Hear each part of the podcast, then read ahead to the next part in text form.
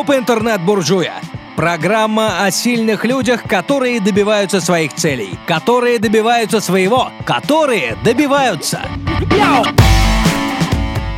Добрый день, уважаемые слушатели. Я интернет-буржуй Андрей Прибых. Это очередной выпуск моего подкаста «Клуб интернет-буржуя». Сегодня у нас... Я каждый раз начинаю эту фразу неожиданный, интересный. Э, сегодня у нас скайп. Э, мы говорим с Москвой. А, сегодня у меня в гостях, как это, цитируя фильм э, «Комсомолка», спортсменка и просто красивая девушка Сабина. Э, с Сабиной мы пересеклись неделю назад в Москве, подняли очень интересную тему, которая мне очень резонирует. Это тема архетипов. Сабин, ты можешь им сказать всем здравствуйте, там, добрый день, как хочешь.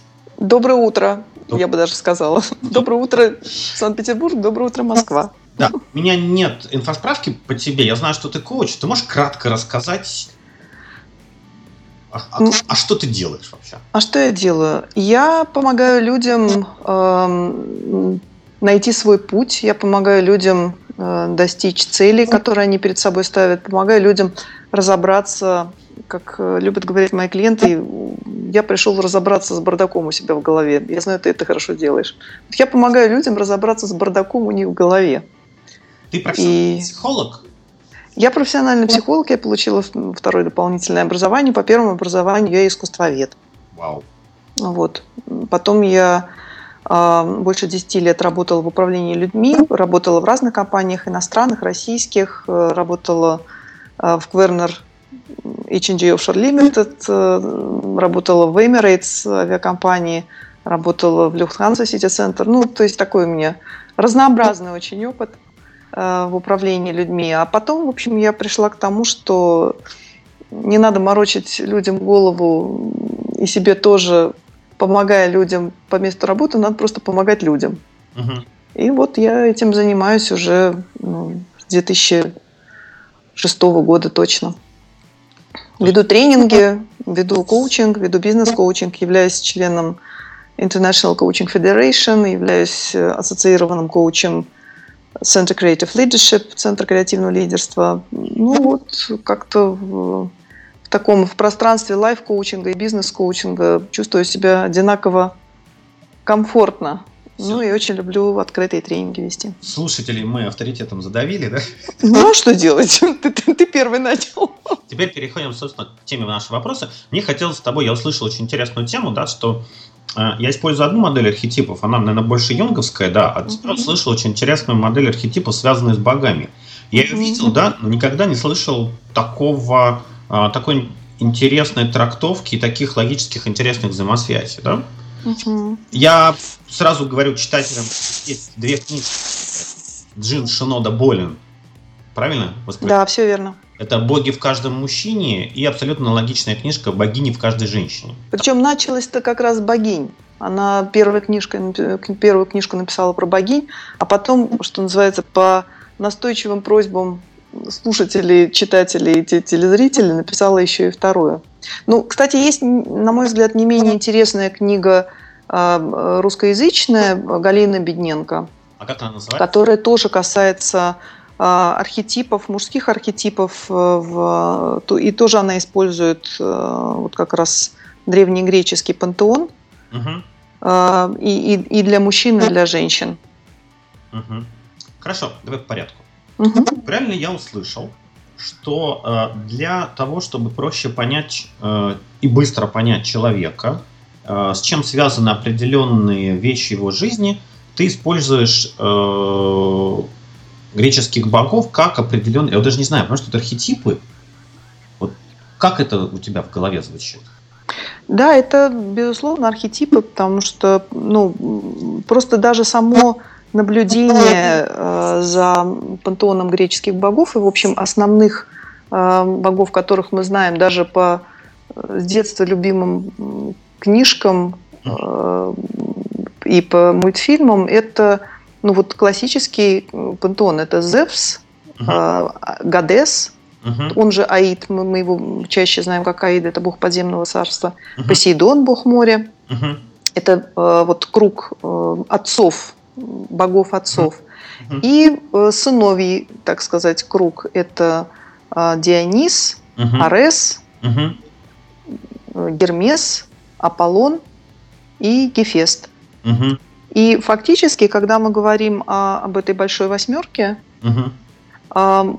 если, если просто даже ну, произнести внутри себя, каждый человек, мне кажется, если произносит внутри себя там, тот же там, Зевс, например, все равно за, за этим именем, за этим словом, за этим понятием всплывает очень большой пласт э, знаний о том, о чем сейчас мы говорим. Угу. То есть Зевс – это патриарх, угу. Зевс обязательно громовержец, угу. да? Зевс – это ну, тот, кто э, возглавляет Олимп. То есть это тот, ну, на кого смотрят как не, на некое такое отцовское начало, угу и э, ну, ожидает от него соответствующего поведения. Это практически всегда сразу ассоциируется с такой крупным лбом, большой головой, пышной шевелюрой, большой челюстью, угу. иногда бородой, такими выразительными глазами, глаза, которые мечут молнии. Да. Слушай, можно я сразу буду какие-то свои ассоциативные ряды давать? Да. Ельцин?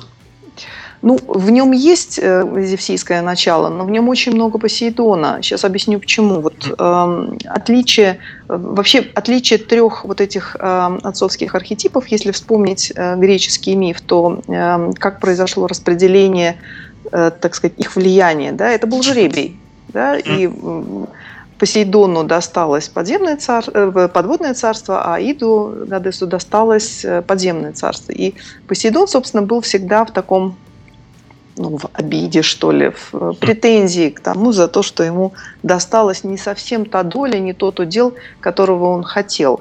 Угу. И, в общем, ну, многие мифы, которые связаны с Посейдоном, это мифы за э, соперничестве. Там, в частности, он с Афиной там, соперничал за, э, и тоже неуспешно, за то, чтобы стать таким отцом-основателем Афин. Да, и подарил Афинам такой соленый источник. Ну, хотя афиняне, в общем, предпочли дар, э, дар Афины. Угу. И э, вот эта вот история, такое бун, бунтарское, что ли, некое начало, эмоциональное начало, и как это не... Вот это любопытно, э, это связано практически всегда э, сильный, сильный архетип Посейдона у мужчины связан с ну, злоупотреблениями алкоголем. Mm-hmm. Mm-hmm. Вот. И это сразу тоже дает такой намек, указание на то, что э, ну, эмоциональная нестабильность. Чем отличается, собственно, Посейдон от Зевса? То, что Зевс правит миром, но правит через рацию, через, через э, интеллектуальное начало. Посейдон правит подводным царством и правит через, через эмоции. Ну, практически во всех культурах образ воды и образ эмоций, они либо, либо являются просто прямым синонимом, либо прям либо коррелируют каким-то образом. Uh-huh, uh-huh. И вот это вот, ну и с одной стороны и глубины э, такие, и, и, и бессознательно в том числе, но и очень сильный такой океан эмоций, океан чувств, это вот то, что больше связано с Посейдоном. Хотя чисто внешне Посейдон э, ну, выглядит тоже, в общем, э, очень по ну, это такой мужской, отцовский тоже архетип, это тоже крупный, крупный лоб, очень выразительные часто брови. Uh-huh. Вот тоже любопытно.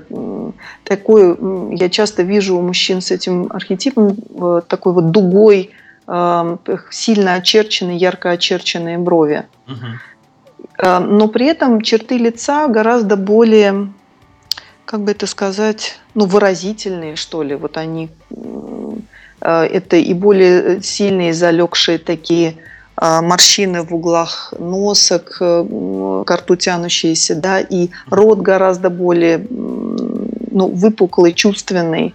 Uh-huh, uh-huh. То есть вот даже во внешних проявлениях этот, этот архетип можно довольно легко узнать. Собственно, почему я так этой темой э, архетипов и увлеклась, uh-huh что для меня, как для практика, это имеет просто ну, вот такой, а, сейчас скажу масло-масляное, практический смысл и практическую пользу, потому что фактически сразу, глядя на человека, да, вот если ты помнишь при, при нашей встрече, да, да, да, да. довольно легко можно сразу выявить вот этот базовый архетип у человека, и тогда становится сразу ясен тот огромный пласт и культурный, и социальный, и э, эмоциональный, который за этим архетипом стоит. Это создает, с одной стороны, некую предсказуемость, угу. с другой стороны, создает ну, основу для того, чтобы вот от этой предсказуемости все-таки вернуться к реальности, увидеть за вот это, э, проявлением архетипа еще и реального человека. Для меня вот эта дуальность всегда очень интересна. Ну, я от тебя услышал э, золотую мысль, что не надо ставить на архетип сто процентов, да, это всего лишь какой-то ну, Это, конечно, это не ярлык. Безусловно, это не ярлык. Это, я бы назвала это конвой. Знаешь, вот... Угу. Ну, что-что? Либретто. Либретто можно назвать, да. Канва, ну, я не знаю, фрейм. То есть то, э, то большее, что как бы проступает через поведение человека, через его внешний облик. И э, в этом тоже, если, если вот, ну, завершить такое описание отцовских архетипов, да, вот при этом Аид, он же Гадес, вот бог подземного царства, uh-huh. это я часто вижу очень э, мужчин, ну, как правило, это, скажем, после 40, uh-huh. да, ча- часто мужчин, мужчина приходит уже к, к этому образу, это более глубоко посаженные глаза, взгляд uh-huh. такой обращенный вовнутрь, uh-huh. часто м, такое плотно сжатый рот или ну вот гораздо менее менее выразительный, чем вот я, допустим, говорила у Посейдона. Uh-huh. Да, и это с точки зрения вот мыслительных процессов это гораздо большая связь с интуицией, с э, таким миром, ну не могу сказать потусторонних, но, скажем, мистических знаний. Uh-huh вот знание, которое основано не на рациональном и не на эмоциональном, а вот на знании, как вот я, я, я это знаю. Вот, не знаю, откуда я это знаю, но я это знаю. Вот такой, такой месседж я можно услышать. По картинкам, да? По визуальным. Угу. Гордон это получается Гадес? Да, у него очень сильный Гадес. Очень сильный Гадес. Зевс – это, по большому счету, получается обычно топ-менеджер, либо какой-то сильный управленец, да? Да, да. Очень часто люди с Спасибо. этим архетипом становятся Что во главе. Привести вот из э, таких известных персон, где такой яркий Зевс? Ты знаешь, вот это э, любопытно на самом деле. Если, если мы э, ну, посмотрим на какое-то время назад, угу а, то, ну вот, если, если говорить, например, о молодом Брежневе, mm-hmm. Mm-hmm. Слушай, то... а вот мне вспомнилось, а Шойгу? У Шойгу сильный, э, сильное вот это зевсийское начало, но вот ты обрати внимание, да, э, Зев стремится к э, демонстративности. А, точно. Понимаешь? Зев стремится к тому, чтобы, ну, как бы он, он, он на вершине Олимпа, и он постоянно спускается для того, чтобы там навести порядок, поразить непослушных, наградить э, тех, кто значит, был ему лоялен. Угу. Шойгу, на мой взгляд, не, не является примером такого вот сильной, да, достаточно сильной социальной демонстрации. Угу. Я в нем как раз вижу вот сочетание этих, э, сочетание этих архетипов, мне кажется, у него и Гадес в нем выражен. Хорошо. А... То есть Зевс – это э, сильный менеджер, который демонстрирует свои властные какие-то э, атрибуты, да? Угу. Сидон очень схож, но у него появляются эмоции скрытые или демонстрированные, плюс э, вопросы, связанные с алкоголем. Да. да. Да. И Гадес это уже такой погруженный в себя бог, архетип, да, который, да. который все больше и больше начинает задумываться о том, что у него внутри. Да, да, вот и, принципе, если совсем, совсем, совсем, если сузить, то вот, вот ну, так, да. Я, я сразу книжку, книжки назвал в самом начале, потому что там расписано это все подробно, наша такая угу. чтобы показать, что вот есть такая интересная трактовка. Хорошо, сыновья, это мы говорили про отцов, сыновья. Если мы говорим о, вот об, об архетипическом таком э, сыновьем круге, то здесь э, важно, мне кажется, вот о чем сказать. Есть э, сыновья признанные, это вот, например, ну, Аполлон, Угу.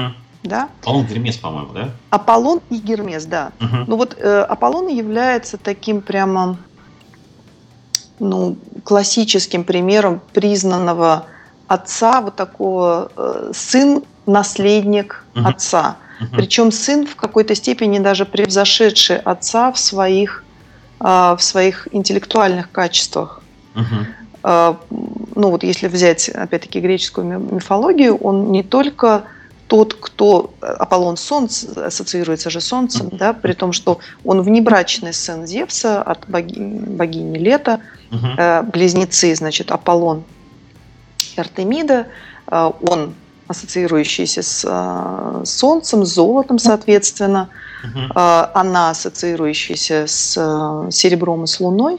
Но вот он, э, Аполлон является примером такого рафинированного интеллектуального начала, которое с одной стороны, с высоким уровнем эстетизма, да, с э, высоким пониманием того, что такое прекрасное, и как бы и создание прекрасного, и ну вот и как бы и, и способность оценить это прекрасное. С другой стороны, очень ну вот и Аполлон и жесток в то же время. Мгм. Вот казалось бы, да, при, при способности оценить красоту, вот э, мифы, которые связаны с Аполлоном, которые мы знаем, э, он часто в гневе становится, ну, просто неуправляемо жестоким. Там человек, который вступает с ним в э, соревнование, его побивает. ребенок такой, да, такой вот. А, да, Один ребенок в семье, его все балуют, да, и он вот... да. И он является, ну, вот такой кумир, что ли. Мгм. Сложности, э, сложности Аполлона при, при, все, при всей как бы, привлекательности образа Аполлона, это вот, кстати, аполлоническое начало очень сильно сейчас можно увидеть вот такое движение метросексуалы. Мгм. Мгм. Да, вот это очень сильное аполлоническое начало. Стремление к внешнему совершенству, э, так как, ну, хотя если вспомнить Пушкина, да, быть можно дельным человеком и думать о красе ногтей. Мгм. Вот это, это стремление мужчины, как правило, молодого мужчины, вот, э, создавать прекрасное и способствовать созданию прекрасного прям, прям своим образом даже. Есть нюансы, э, что Аполлона, как мы знаем, не очень хорошо ладится с личной жизнью. Мгм. То, то нимфа Дриада, которую он влюбляется в паническом ужасе, от него бежит и превращается, молит о, о помощи и обращается в дерево. Мгм. Мгм. Там, ну, то есть все его вот э, как бы попытки ре- реализоваться именно в любовной сфере, как-то мифы э, говорят о том, что э, ну, не, очень, усп- не очень удачны. При этом вот в, эм, ну, в повседневной жизни то, что я замечаю, да, Мгм. это довольно часто мужчина, который создает такие вот ну, классические западные браки по договоренности с созданием контракта. Мгм. Ну, вот такой очень интеллектуальный подход к созданию семьи. Я прям, вот, ну, Аполлон описываешь, я прям весь шоу-бизнес Да, Это, наверное, да. типичный представитель шоу-бизнеса. Абсолютно, да. Если, а- особенно если это, э, вот смотри, мне кажется, в, в шоу-бизнесе есть еще представители и посейдонического начала, там, где очень много эмоциональных вот этих выплесков, ну и всего того, что с этим связано. А, но с другой стороны, есть такие, ну, продюсеры, что ли, которые вот этим всем руководят. Ну, собственно, Аполлон Музагет, да, водитель Муз. Ага, ага, ага. Так что это все вполне соответствует Дальше, Гермес. Гермес. Ам, э, Гермес, ну, кроме, кроме хорошо известных... да, я услышал уже, что я там типичный Гермес. Это, это, все, это все про бизнес. Это такой подвижный живчик. Это очень подвижный живчик, это все про переговоры, это все про, про то, как можно эффективнее, успешнее, лучше. Вот это прямо такое, наверное, вот квинтэссенция переговорщика. Мгм, мгм. это, это, это Гермес. Но в то же время, если, если вспомнить э, мифы, которые мы, мы знаем о Гермесе, он еще и посредник. Практически все сложности на Олимпе и подземным миром, правильно? Да, да, да. Это, и он единственный, кто, совершенно ты прав, он единственный, кто может путешествовать между как бы, э, верхним, горним миром и, и дольним миром, и подземным миром, и оставаться при этом, э, э, он при этом все, все помнит, потому что тот, кто переходит Стикс, тот, кто переходит вот эту реку забвения, он уже не помнит то, что с ним происходит. А вот все истории, связанные с возвращением из царства Аида, в том числе вот Персифона, которая, надеюсь, мы дойдем до нее, это тоже связано с именем Гермеса, и он да, выступает как такой очень значимый персонаж в наведении, э, пере, в ведении переговоров.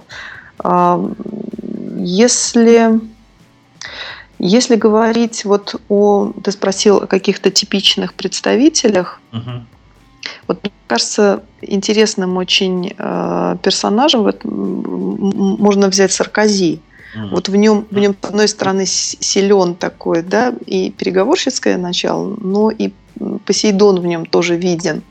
Uh-huh. Такой вот и эмоциональный, и, ну вот, и шаги, которые он, в общем, предпринял, находясь на посту. Смотри, вот если у Полона э, возникают проблемы с противоположным полом, какие у Гермеса возникают вопросы? Ну просто есть, есть же как бы что-то в, в, в сильной стороне, там, слабость. Да, да, то есть, да, да. Ну, смотри, э, если Гермес. у него довольно много любовных историй, а, но самой, пожалуй, известной является вот э, история его связи с Афродитой, в результате которого, собственно, гермафродит да, угу. был рожден. То есть это настолько совершенное было существо, угу. которое сочетало в себе э, вот, ну, и, и то, и другое. Как бы, остальные, э, остальные истории, связанные с его там, похождениями, они, ну, в общем, тоже, тоже известно, это нимфа Майя, но там у него довольно много, увлекающаяся такая, uh-huh. увлекающаяся натура, uh-huh. но вот э, интересно, что он, э, если мы переходим там с божественного уровня на, на человеческий, да, как вот я вижу проявление архетипа Гермеса в uh-huh мужчинах в том числе, это э, очень сильный интерес, э, вот больше интеллектуальный, такой, может быть, охотнический даже интерес э, к, к новому. Uh-huh. Вот это постоянный, постоянный поиск э, такого интеллектуального адреналина, что ли. И больше интерес не столько там в построении отношений, а сколько, ну, например, в том, чтобы вывести там э, девушку из какой-то сложной, запутанной ситуации. Вот в этом Гермеса прям э, проявляются совершенно фантастическим образом.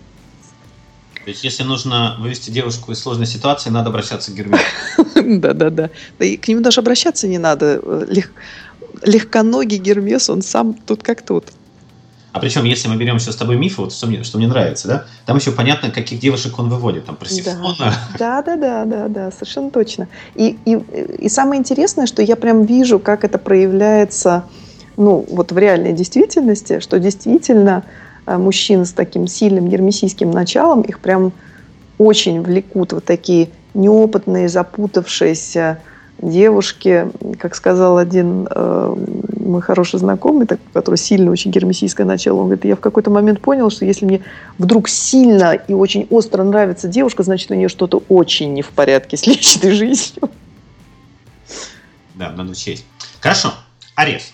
А, Арес. Это пошли уже нелюбимые, да, Правильно? Это, это, да, это такие отверженные. Вот хотя интересно, да, при том, что Арес и Гефест – это законные сыновья Зевса от Геры, от его законной жены. При этом Арес – отверженный сын из-за своей гиперэмоциональности и невоздержанности, uh-huh. а Гефест отвержен из-за своего физического несовершенства, ну и вот этого пристрастия, как это все делает руками. Uh-huh. Для, для Зевса это, видимо, недостаточно хорошо. Хотя первичное, конечно, отвержение Гефеста все-таки со стороны матери, со стороны Гера. Ну, не будем в это углубляться. Арес. Эм, это э, танцор, воин, любовник. Вот три, три эпитета, которым его награждают. Эм, древнегреческие мифы. И развитие российского начала для мужчины на самом деле является очень важным и поддерживающим, потому что это, ну вот если представить себе э, вот подросток, который как бы мальчик, который переходит с женской на мужскую половину дома, да, вот если так выразиться, то э, это становится возможным через такую ну, активную практику мужских игрищ. Uh-huh. Да, и это спорт, и это противоборство, это противостояние, это драки, uh-huh. это, безусловно, мужское братство. Uh-huh.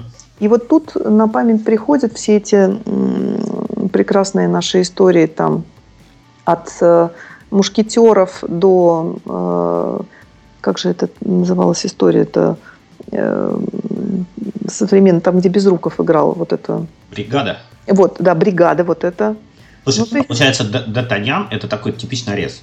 У Д'Артаньяна смешанный. Э, вот у него есть и гермесийское начало. Вот если ты вспомнишь его, все его эти uh-huh. это как раз то что, то, что делал Гермес. То есть у него интересное такое вот сочетание. Он, с одной стороны, да, безусловно, танцор и э, любовник, и, и герой, но с другой стороны, он еще и такой гонец.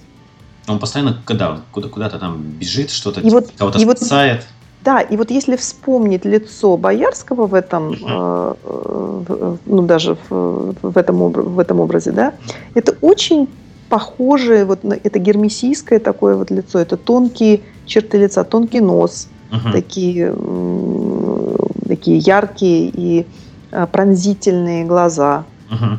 Вот. Это очень интересно, очень э, любопытно был вот этот образ найден. Обратная сторона Реса. А, безудержность, угу. невыдержанность, э, склонность к разрушению, ну, к тому, что как бы правда является то, во что Арес верит, что это правда.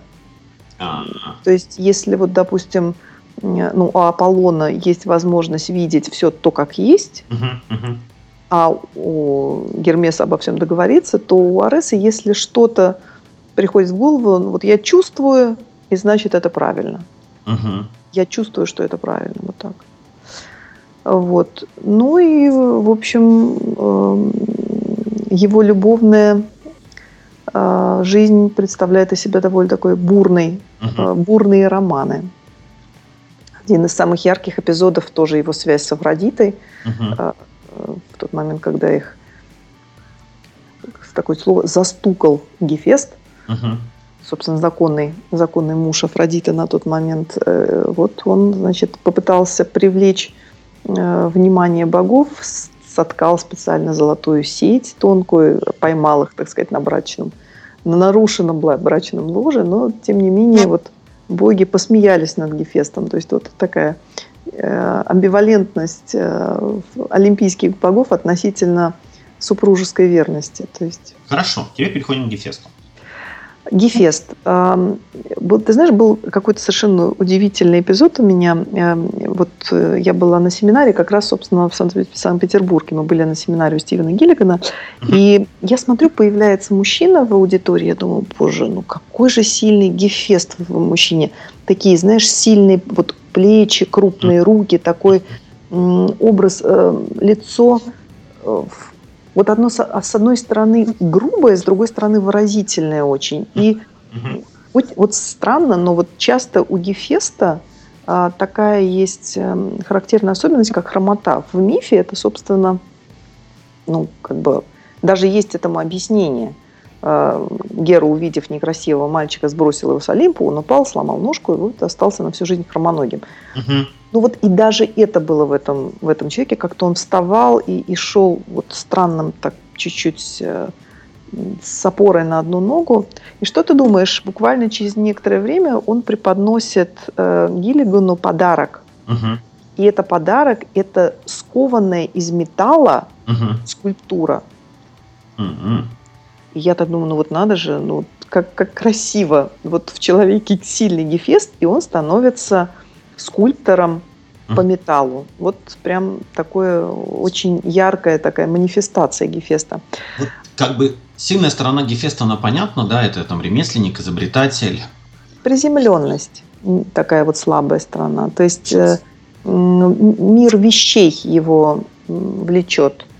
Он, безусловно, э, вот если Аполлон – это водитель мус, то Гефест – это э, тот как бы кумир ремесленников. Угу, угу. Ну и, соответственно, такая вот э, теневая часть этого – это слишком сильный фокус внимания на, на вещах. Mm. То есть в меньшей степени mm. люди, процессы. Эм, знаешь, это вот мужчины, которые обожают в субботний воскресный день там, перебрать мотор у машины, чем доводят до состояния вот, кататонии всех.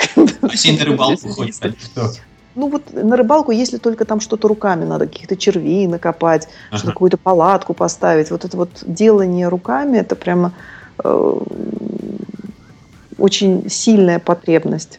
Какие у Гефеста проблемы с женщиной? Вот про Афродиту я услышал. С верностью проблемы. Потому что ну, вот это стремление к прекрасному у них очень сильное, они же видят и чувствуют прекрасное. Ну вот а, мифы говорят о том, что выбрав себе в жены Афродиту, у Гефеста могут быть сложности с соблюдением верности. Поэтому я вижу иногда, как Гефест выбирает себе, с одной стороны, э, жену, но с другой стороны, маму. И вот в этом случае как раз получается такое очень гармоничное сочетание. Что это по архетипам? Диметра. А, хорошо. Дионис. А, самое, самый чувственный, самый экстатичный, самый, э, самый на самом деле близкий к образу э, христианского Бога. Угу. Вот в и считается, что и даже вот видишь, это ветвь э, и, и лоза и это вино, и то, что связано с образом Диониса, uh-huh. очень сильно потом перекликается в, образе, в образах, особенно в ранних христианских образах, вот те, которые находили uh-huh. в, в Рим, ну, вот это вот начало становления христианства, да, первые, первые века нашего тысячелетия. А, даже есть примеры того, как путали изображение Семелы с, э, ну, его матери с Дионисом на руках, с образом Богоматери с Христом, с младенцем Христом на руках. То есть вот очень сильная потом перекличка э, идет фактически из дошедших до нас вот этих богов Бог любовь это вот это Дионис. Угу. Ну, конечно, трансформированный, трансформировавшийся за, за многие-многие века и имеющий такой уже э, ну, отстраненный аскетический э, образ разделения души, души и тела, ну, то, что мы получаем через христианскую культуру. А в первичном своем э, звучании это э, Бог любви к жизни. Mm-hmm. То есть а, гедонист это, это гедонизм, да, совершенно точно. Это вот если говорить о возрастных каких-то привязках, да, то, конечно, это образ э, ребенка, угу. летнего, пятилетнего. Вот ребенок, который может, хочет, любит э, себя, мир, впадает в экстаз, неудержим в этом. Угу. Вот для меня на самом деле мне кажется, что муж, мужской образ, он проходит, если гармоничное формирование идет, он как раз и идет вот через такое формирование, как э, образ Диониса в э, раннем детстве, затем начинает формироваться вот это российское начало, соперничество, мужественность, э, мужские игры, ну и интерес к э, противоположному полу. Uh-huh. Потом начинают проявляться переговорщицкие данные, да, и способности к интеллектуальному освоению, uh-huh. ну, такое юношество, молодость э, сопоставима с аполлоническим стремлением к прекрасному. Uh-huh. И вот если идет ну, вот такое вот гармоничное развитие, то рано или поздно мужчина может приходить вот к такому патри... к образу патриарха, в, в виде, в виде Зевса. Но если э, где-то на каком-то этапе э, вот эта вот трансформация, она прерывается, то, то тут мы видим вот, если мужчина, например, застревает, застревает в образе Ареса, uh-huh. то тогда он может легко переходить вот в гиперэмоциональность и попадать в Посейдона. Uh-huh. Uh-huh. И, и застревает уже в этой вот своей претензии к миру, к э, судьбе, ну и, в общем, такой становится амбивалентно. С одной стороны, Посейдон один из лучших э, отцов, так, самый теплый, самый, самый э, чадолюбивый вот так во всем, во всем э, олимпийском пантеоне. С другой стороны, в общем, и самый непоследовательный, самый такой мало, малопредсказуемый. Ну, как, как море. Я просто сижу пораженный количеством знаний, которые нам обрушилось. На этом мужские архетипы у нас закончились. Следующий подкаст мы посвятим разбору женских архетипов. Не пропустите выход в следующий вторник.